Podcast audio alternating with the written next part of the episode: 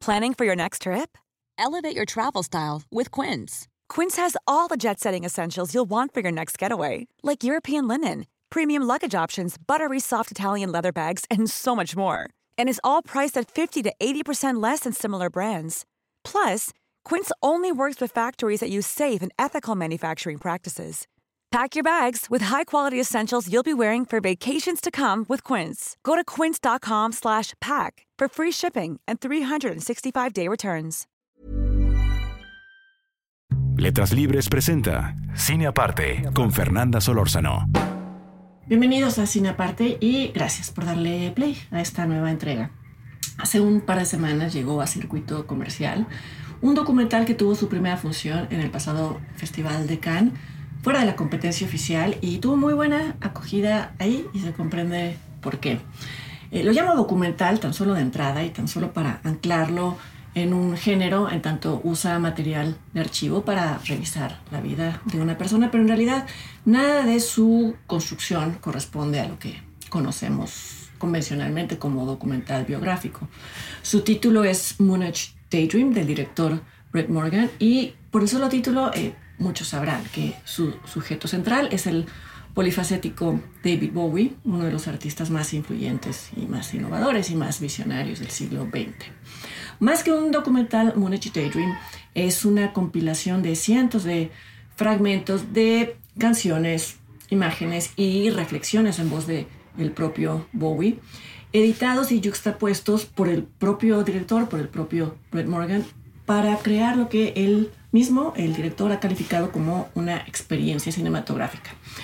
Ahora, este término de experiencia cinematográfica ha sido usado, mal usado por cineastas para darle legitimidad a algo que simplemente eh, está deshilachado o es efectista, pero creo que con Moonage Daydream, Brett Morgan sí corrió riesgos y lo hizo sustentado por una visión o por una intención por lo menos, que era la de abordar la visión y la obra de David Bowie, privilegiando las sensaciones por encima de los datos y por encima de la presentación cronológica.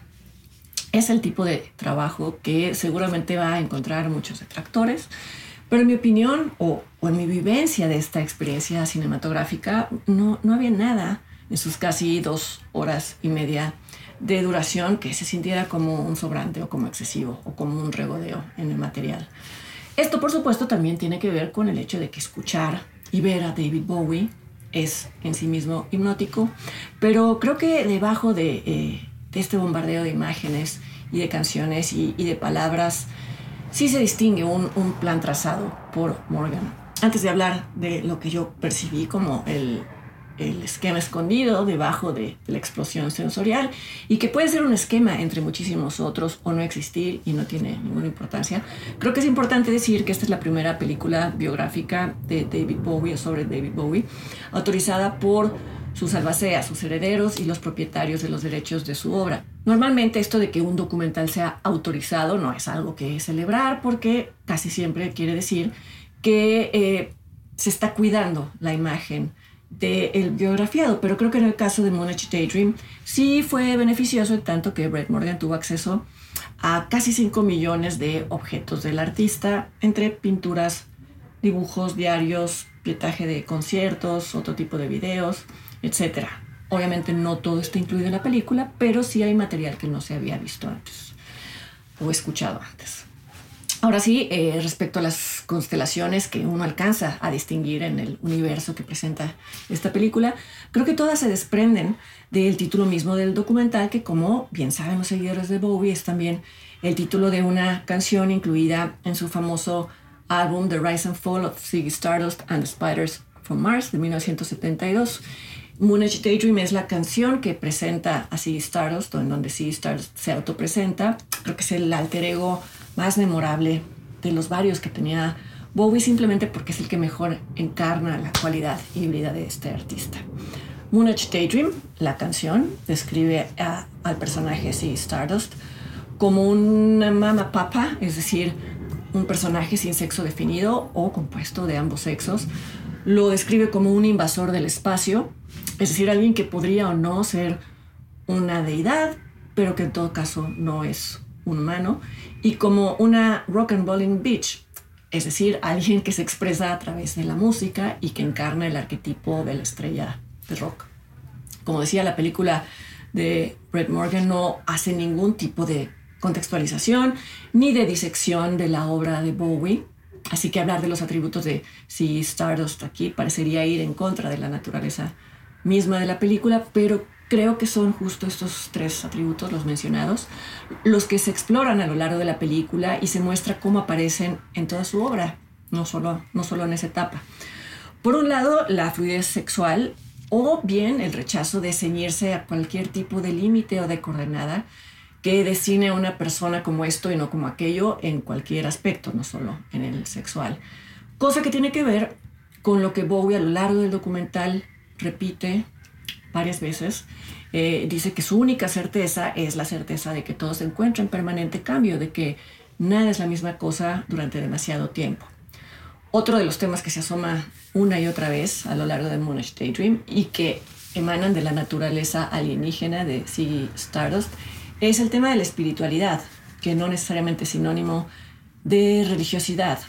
De viva voz y de nuevo a través de su música, Bowie apelaba a la trascendencia y a la noción de que somos parte de algo mayor.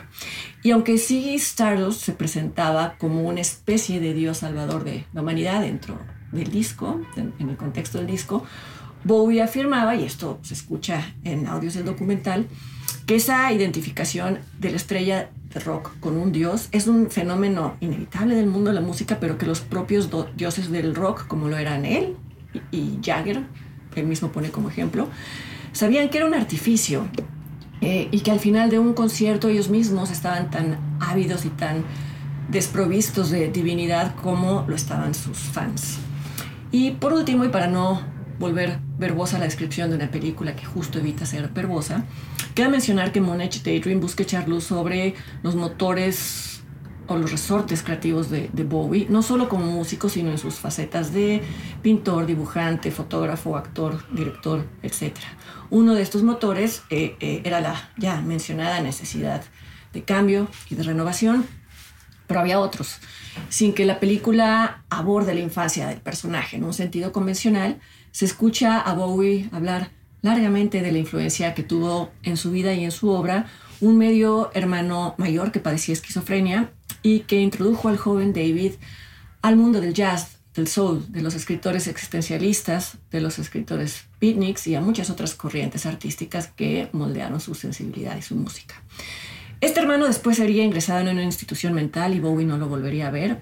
Todo esto ya había sido abordado en una biopic llamada Stardust, no autorizada por los herederos de Bowie, muy mal recibida por la crítica, pero que ustedes pueden ver en Prime Video si así lo desean. En todo caso, lo interesante es que en Moonage Daydream es Bowie quien habla de su hermano Terry y menciona que la esquizofrenia que había afectado a varios miembros de su familia materna podía ser el origen de su propio impulso creativo y que era justo el miedo a la locura lo que lo llevaba a cristalizar y a dar forma a los estímulos que percibía todo el tiempo. También los llamaba pensamientos extracurriculares. Cierro con esto el comentario porque creo que justamente Moonage Daydream hace honor a este aspecto de la obra de Bowie es decir, la, multiplicidad de voces y de identidades que pudo o no tener origen en su historia familiar. No estoy romantizando la locura y el documental no lo hace en ningún momento, es solo que su estructura fluida y desordenada, entre comillas, busca acercar al espectador a experimentar el mundo como lo hacía ese alienígena de pelo rojo y con un trueno que le atravesaba la cara y que de cierta manera sí cumplió con su promesa de liberar a la humanidad. Moonage Daydream se está exhibiendo en salas, también en salas IMAX. Recomiendo verla ahí, ahí es donde yo tuve la oportunidad de verla. Y los invito para que me acompañen la siguiente semana aquí a otra entrega de Cine Aparte. Hasta entonces.